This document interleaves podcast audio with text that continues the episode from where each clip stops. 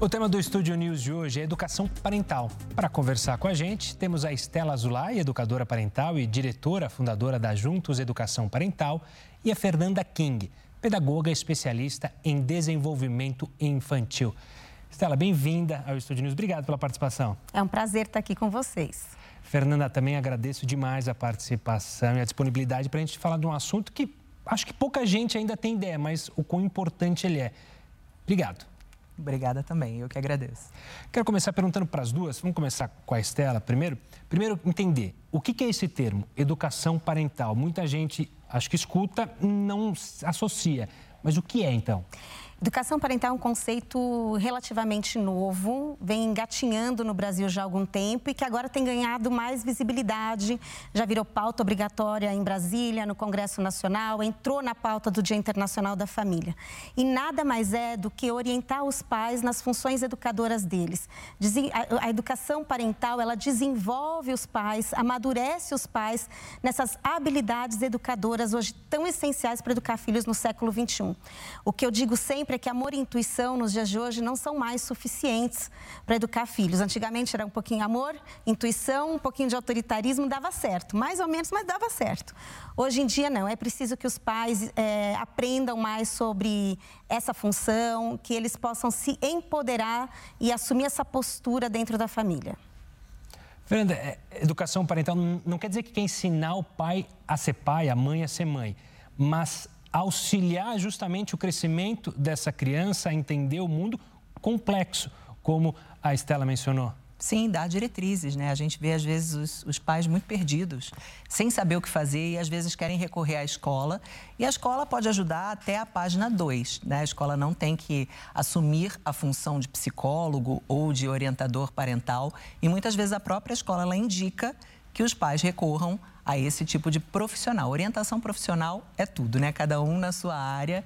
Então, quando a escola já não, não, não resolve mais aquela, aquele relacionamento pai filho, mãe filho, família e, e criança, eu acredito que sim, essa, essa profissão aí, como a Estela bem disse, nova, possa ser muito útil.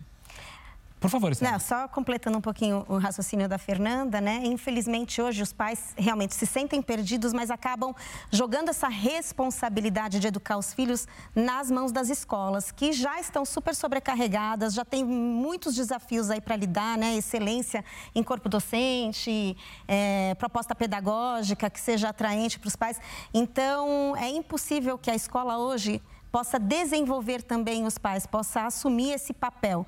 Então, cada um assumindo o seu papel, a gente vai conseguir cuidar dessa formação integral de crianças e adolescentes de uma forma mais saudável. Pegando esse gancho, e me corrijam se eu estiver errado, mas essa relação, quando ela não está bem posta entre pais, criança e a escola, gera uma defensiva entre os três? Ou seja, aquela situação defensiva que a escola fica com receio, o pai também e a mãe tão ansiosos. Isso tem ocorrido bastante? É uma impressão que me dá. De fato, corresponde com a verdade? Sim. Eu, eu, vou deixar a Fernanda falar, porque eu já sei que eu escuto as escolas chorando né, sobre isso. É, pessoas que eu conheço que trabalham com educação há mais de 20 anos e que falam que nunca viram essa esse clima de rivalidade entre família é. e escola, né, Fernanda? É, eu acho que a família ela precisa entender que a escola é uma parceira. Hoje eu vejo famílias, especialmente de classe média ou classe média alta, onde existe muito menos rede de apoio. Você falou do passado, né, de como criar filhos no passado. Antigamente parecia uma grande comunidade para criar uma criança. Hoje, às vezes é uma mãe solo, uma pessoa que se vê sozinha ali com aquela criança e ela vai tentar contar muito com a escola. E a escola, por exemplo, a minha é pequena, vira uma grande família, mas a escola ela vai até a página 2, ela vai até onde é o âmbito de trabalho dela, que é pedagógico.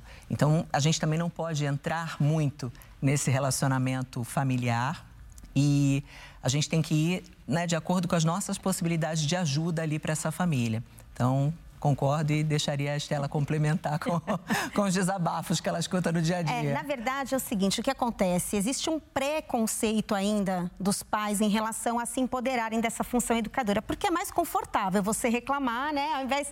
Porque educar filhos, gente, nada mais é do que antes você se educar. Nada te amadurece mais, te desenvolve mais como ser humano do que você se desenvolver nessa função educadora. E eu trago uma analogia, é, Gustavo e Fernanda, quanto a gente investe dos nossos principais recursos, tempo, energia, dinheiro, para sermos os melhores na nossa carreira, na nossa profissão, né? A gente vai faz um faz uma formação, faz um curso extensivo, está sempre se aprimorando, se atualizando. E por que com os filhos que são o nosso principal projeto de vida, a gente acredita que as coisas a gente vai ter resultados sem esforço? Não existe pai, mãe responsável resultado sem esforço. Se você sente que você não está dedicando tempo de qualidade, que você não está realmente é, se empoderando dessa sua função, alguma coisa está errada e uma hora a conta chega. Ou o susto chega, né? Eu falo que o susto chega. Claro. Vou fazer uma pausa, pedir licença para as duas. A gente vai para esse rápido intervalo. Na volta, vai debater muito mais sobre esse assunto. Não saia daí.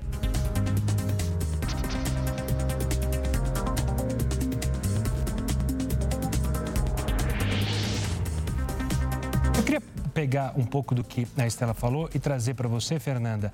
É, nessa dinâmica nova de vida, muito as famílias, a formação das famílias diferentes, o empoderamento da mulher como trabalhadora também, acabam que os pais e os familiares jogam para a escola deveres que seriam deles de educação, de educar, isso tem um pouco, depois eu quero ver também da Estela, da educação parental, ou seja, você querer que o filho seja educado pela escola, além de aprender coisas didáticas da vida, o crescimento lá na frente profissional, escolar. Acontece isso muito? Acontece algumas vezes até sem querer, porque se essa criança passa o dia inteiro na escola, vai para casa às vezes praticamente para dormir, e é na escola onde ela vai ter é, possibilidades de aprendizado como um amigo que tira o brinquedo, né? E, e, às vezes em casa ela não tem isso, ela não tem essa oportunidade.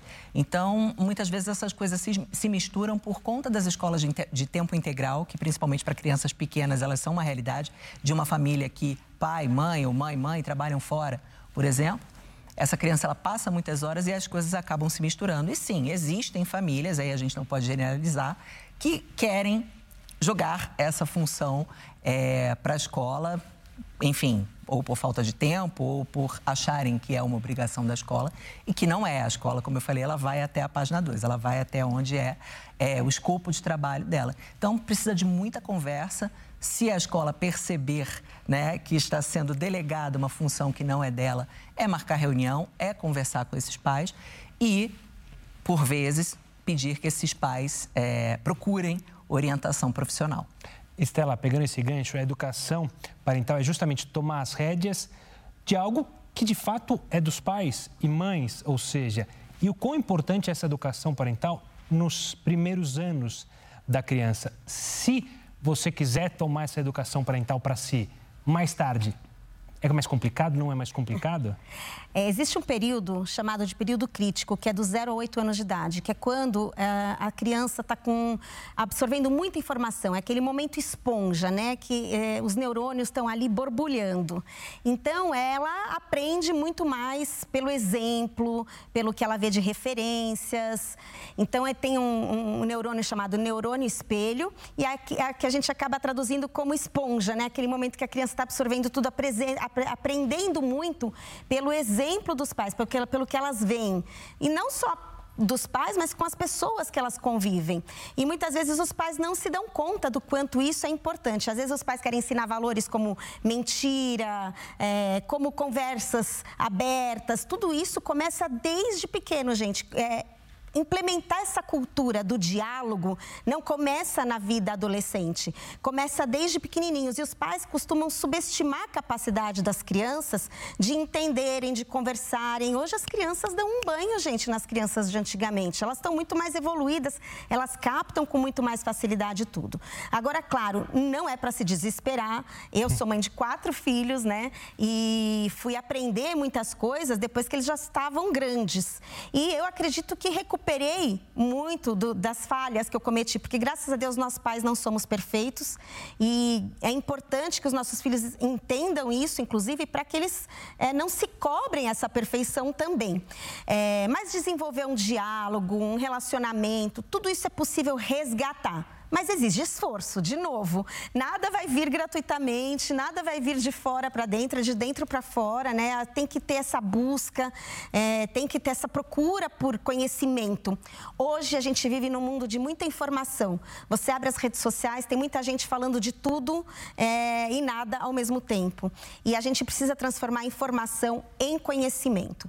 Então, é muito importante ter esse olhar para a educação infantil. Eu acredito que falta hoje muito investimento, inclusive, nas políticas públicas, na educação infantil, porque é a base da formação de caráter dos futuros eh, jovens, mas eu tenho certeza que nunca é tarde. Inclusive, relacionamentos na vida adulta podem ser transformados e melhorados. Certo, Fernanda? Certo. É, eu queria pa passar para a Fernanda, justamente, é perceptível é, quando você tem alunos, crianças na sua escola e percebem que há uma educação parental, os pais presentes, sabendo justamente o uso do diálogo no crescimento, dá para perceber claramente Sim. de aluno para aluno? Sim, a gente consegue perceber quem é a família mais presente, quem é a família mais ausente, porque essa criança ela vai dar sinais ali de que algo não vai bem, porque ela percebe que talvez ela não seja ali tão parte dessa família. Né? Acho que uma forma de explicar seria essa, se ela não tem a atenção que ela merece. Então, sim, a gente consegue perceber. E complementando um pouco do que a Estela vinha falando na, na questão anterior, eu sou a, mai, a maior defensora, obviamente, da educação infantil. Hoje, infelizmente, a gente tem evasão escolar muito grande. Né, de 0 a 3 anos nas creches. Existem creches, inclusive, fechando, públicas. É, não sei se por conta de home office, essas mães querendo dar conta de tudo. Então, estão em casa trabalhando, acham que não precisa levar para a escola. E na formação neurológica dessa pessoa, a educação infantil ela faz toda a diferença no futuro.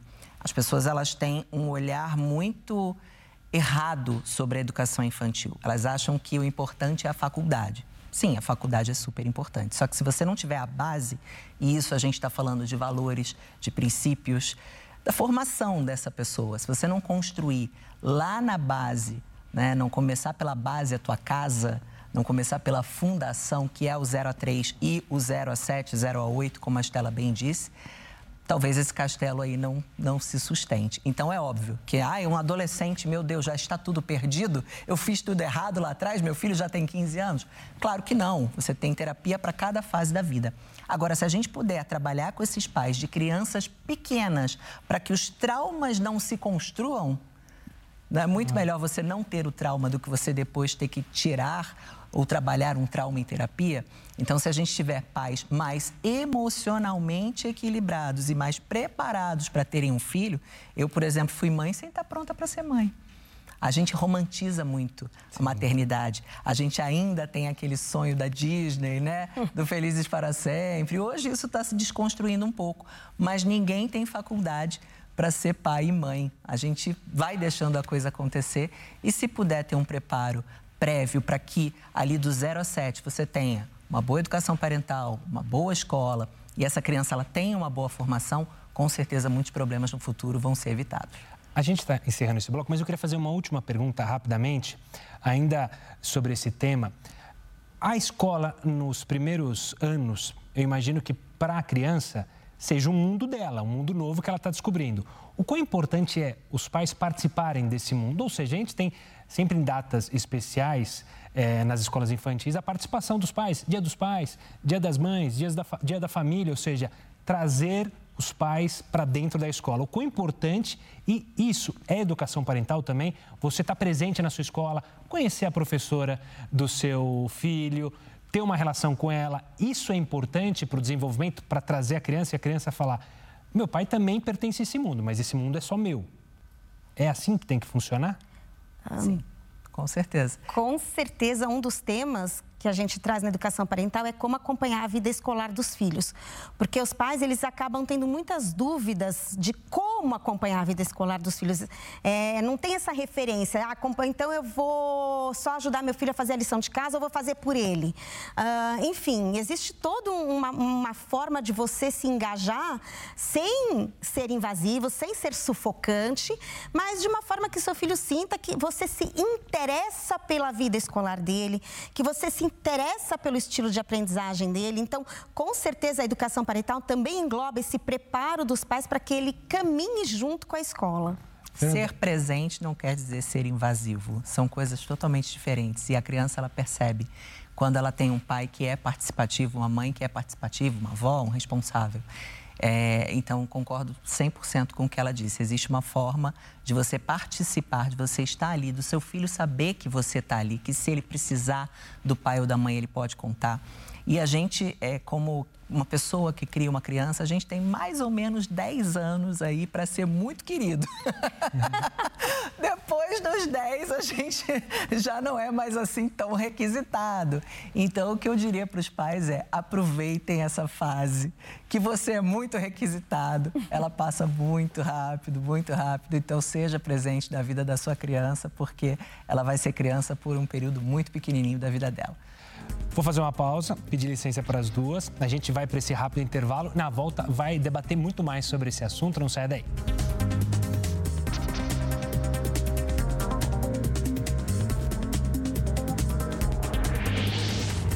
Estúdio News já de volta. Eu sigo aqui com a Estela Zulay, educadora parental e diretora fundadora da Juntos Educação Parental, e a Fernanda King, pedagoga especialista em desenvolvimento infantil.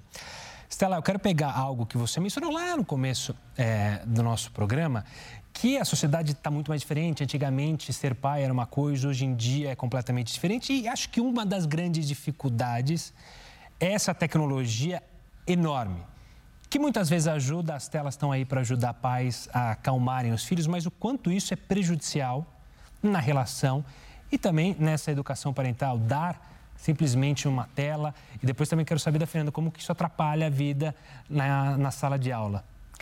É, existe uma diferença básica, Gustavo, que é uso de tecnologia e é redes sociais, aplicativos de relacionamento, videogames, né?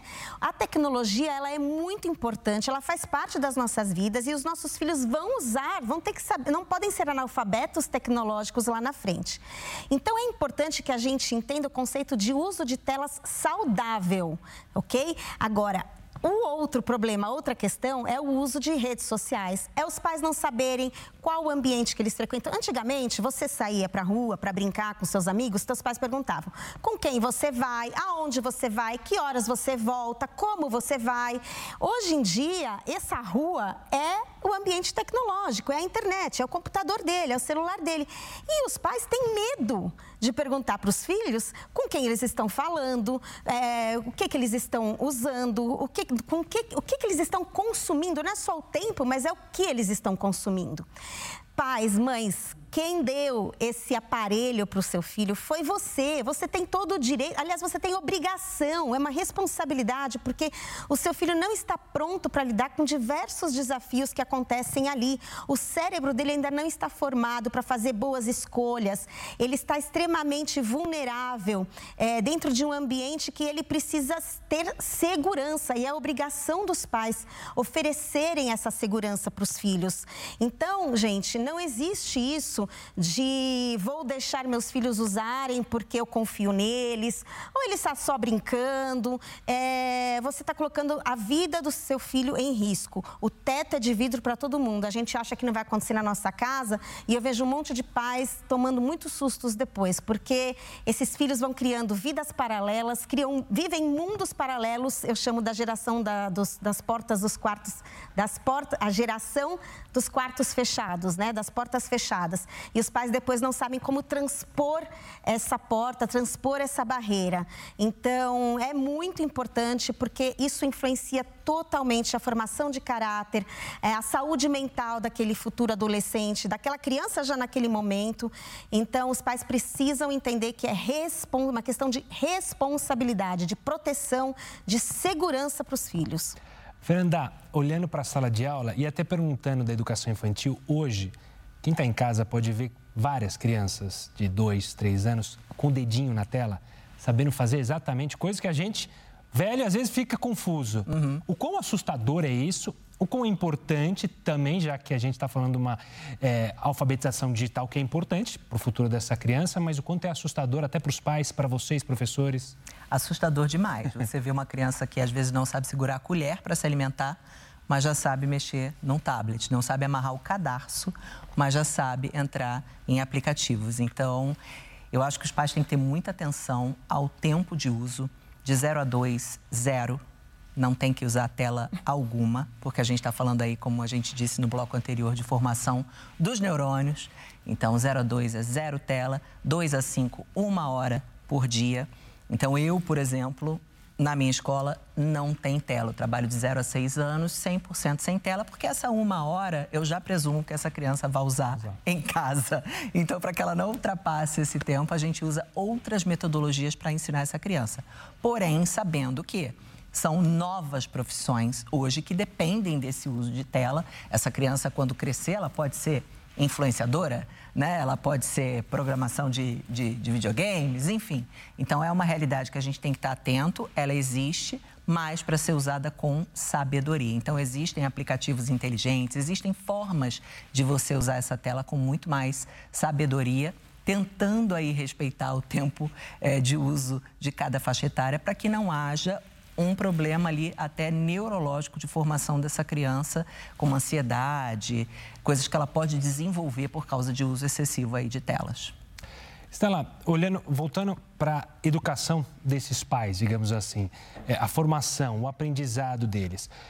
Acontece muito de pai reproduzir aquilo que ele teve na infância dele, ou seja, ah, meu pai ou minha mãe não ligavam muito para a escola, então eu vou reproduzir isso porque funcionou comigo.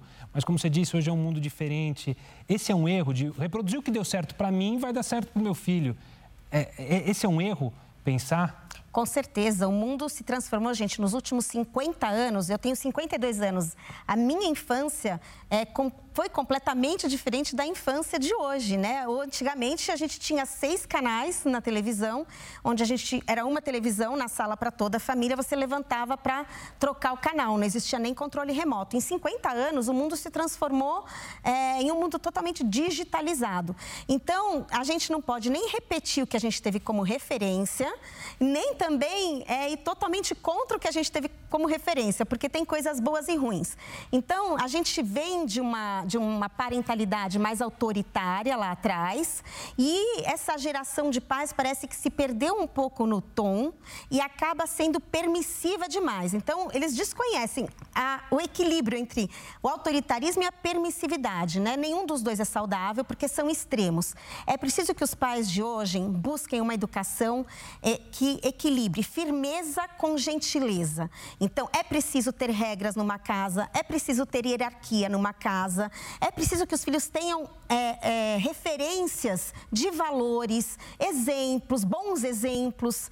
Eu brinco muito, aliás, eu não brinco, não, isso aqui é muito sério, né? A gente vive falando, ai, mas meu Deus, que mundo é esse que a gente vai deixar para os nossos filhos, para os nossos netos? E eu inverto a pergunta, eu falo assim, que filhos a gente vai deixar para o mundo? Porque um mundo melhor você constrói com pessoas melhores e pessoas melhores você constrói dentro de casa, gente. Então é muito importante que os pais sejam referências saudáveis, é, tenham autorregulação das próprias emoções, amadureçam. Hoje a gente vê muitos pais inf adultos infantilizados, pais que têm medo dos filhos, então a educação acaba se perdendo um pouco, tanto nessa referência que a gente teve dos nossos pais, quanto a referência contrária que a gente às vezes quer aplicar também. Fernanda, pegando nesse gancho e olhando, quando os pais e mães têm o seu ambiente controlado ali, que é a casa, com as suas regras, acontece muitas vezes desses pais, por desconhecimento ou, enfim, por alguma questão, quererem repetir na escola o que acontece na casa dele, ou seja, as regras que são deles tem que ser também as regras dentro da sua escola. Isso é um problema? Ou até muitas vezes pais procuram determinadas escolas de acordo com aquelas, não digo ideologias, convicções mas convenções família. de família. Sim, a família acredita. É, o quão perigoso é isso, o quão ruim ou quão bom é, de fato, procurar, de fato, olha, é, a gente, eu fui criado numa escola assim, então eu quero uma escola assim para o meu filho. É claro que o ideal é que essa família encontre uma escola que ela confia. Porque você colocar numa escola que você não confia, que você já começa com um relacionamento ruim, não é bacana. Então, a primeira, o primeiro ponto é a confiança na escola. E uma escola que tenha valores nunca vai existir o 100% ninguém pensa igual ao outro, mas que tenha valores mais parecidos o possível com os seus valores familiares. E sim, em raras exceções, existem pessoas que querem impor as regras delas, o que elas acreditam, as regras da escola, mas acho que com uma boa conversa, essa família consegue sim entender que ali dentro da escola funciona de uma forma e a escola tem regras e é bom para essa criança. É, a Estela vinha falando de coisas super importantes e é muito importante que a criança cresça com limites, com respeito às regras. Ninguém precisa mais, obviamente, bater, né? Porque as pessoas, ah, eu bati, eu comi coisa do chão e não morri. Não morreu, né? Mas tem coisa aí que de repente não deu muito certo. Então é importante que essas pessoas é, entendam, né? Que a criança crescendo com limites saudáveis, com amor, ela se sente muito mais protegida do que pais que, de repente, como Estela também bem disse, têm medo, às vezes, de orientar o filho e que esse filho não ame de volta porque está recebendo algum tipo de orientação um pouco mais rígida, um pouco mais dura. E muito pelo contrário, o teu filho ele vai te amar até mais se ele perceber que você se preocupa com ele. A criança, mesmo pequena, ela já tem esse senso de responsabilidade, de saber isso não é tão legal, mas meu pai está fazendo isso, minha mãe está fazendo isso, minha avó está fazendo isso, porque ela sabe que é o meu melhor. Ela já tem esse entendimento. Às vezes ela queria comer aquele chocolate antes do jantar, para dar um exemplo bobo. E ela sabe que é melhor ela jantar primeiro. Ela vai te testar, porque ela é criança mas ela percebe nesses pequenos gestos do dia a dia que ela é amada e ela se sente segura quando ela recebe orientações, quando ela tem limite, quando ela sabe que aquela casa tem uma regra e que ela faz parte daquela família e por isso ela vai seguir aquelas regras. Eu queria fazer uma última pergunta para vocês, a gente está acabando, mas que a Fernanda tocou num ponto que me veio à cabeça isso. O que fazer quando o seu filho cria talvez involuntariamente, mas diz: Não, minha professora falou isso. Quando você, pai, disse algo diferente. É como lidar com isso? Primeiro eu quero saber da Fernanda que lida com uma escola, como lidar com esse momento que deve ser espinhoso, porque. É, e como o pai não pode tratar como aquilo que o filho falou uma verdade absoluta, que é um perigo também, imagino. Sim, você cria a criança desde pequena sabendo que as pessoas têm opiniões diferentes, que existem formatos diferentes de família, religiões diferentes. A professora falou diferente? Dependendo do assunto, você vai lá na escola, se for um assunto grave, e questiona a escola, a professora, a direção, por que foi falado. Agora, se forem temas é, básicos e que não precisem gerar esse tipo de discussão, não, tudo bem, a sua professora pensa diferente, mas aqui em casa, na nossa família, é assim que a gente acredita, por isso, isso, isso. Sempre explicando os porquês.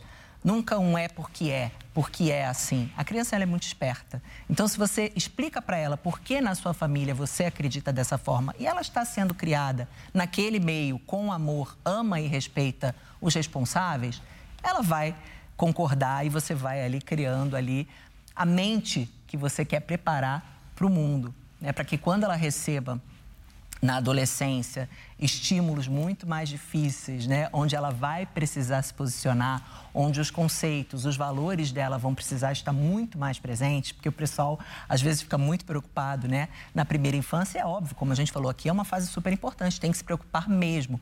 Mas os problemas que aparecem na educação infantil, eles são só um estágio ali preparatório para a adolescência. Ah, porque mordeu, porque tomou um brinquedo.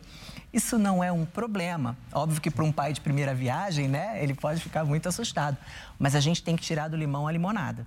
A gente tem que aproveitar esse momento para fazer, para formar a base dessa criança, para formar um indivíduo ali forte, com valores, com princípios, de acordo com o que a gente acredita. Aí cai naquilo que a gente conversou. Tem que escolher uma escola que eu confie que nesse momento os profissionais vão tomar uma decisão parecida com o pensamento da minha família sei lá, só para fechar, educação parental também tem que ter essa serenidade de pai responder ao estímulo provocado pelo filho ter a serenidade para fazer as escolhas certas, também não criar um caos, como a Fernanda mencionou. Às vezes problemas pequenos se tornam gigantescos porque o pai não teve a parcimônia, a tranquilidade em saber lidar.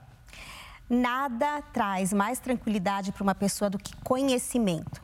Conhecimento é saúde, conhecimento é bem-estar, tudo aquilo que você conhece, domina mais, você vai ter mais tranquilidade para lidar. Então, quando os pais estão mais preparados para lidar com todos esses temas relacionados à educação de filhos, eles já vão automaticamente ter mais essa serenidade. É... Hoje, a gente vive numa sociedade que está aí discutindo várias feridas abertas, questões é, como racismo, homofobia, xenofobia e, e feminicídio, cidadania, empatia. E eu falo falo que a educação parental ela é uma prevenção a todas essas feridas da sociedade, porque tudo começa em casa. E eu gosto de sempre de encerrar com uma ideia muito simples, Gustavo. Empatia hoje se fala tanto sobre empatia, né?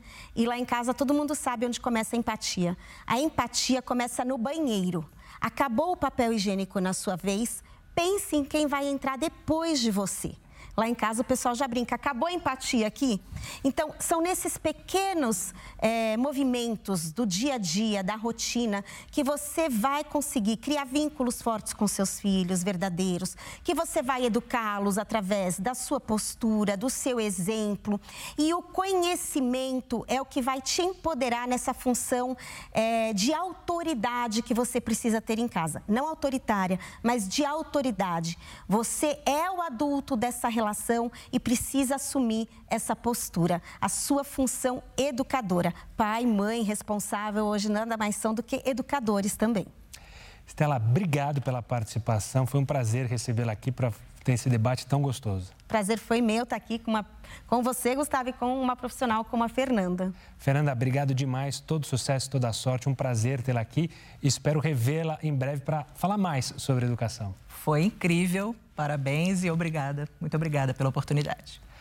Estúdio News de hoje fica por aqui. Eu conversei com a Estela Zulay, educadora parental e diretora fundadora da Juntos Educação Parental, e com a Fernanda King, pedagoga especialista em desenvolvimento infantil.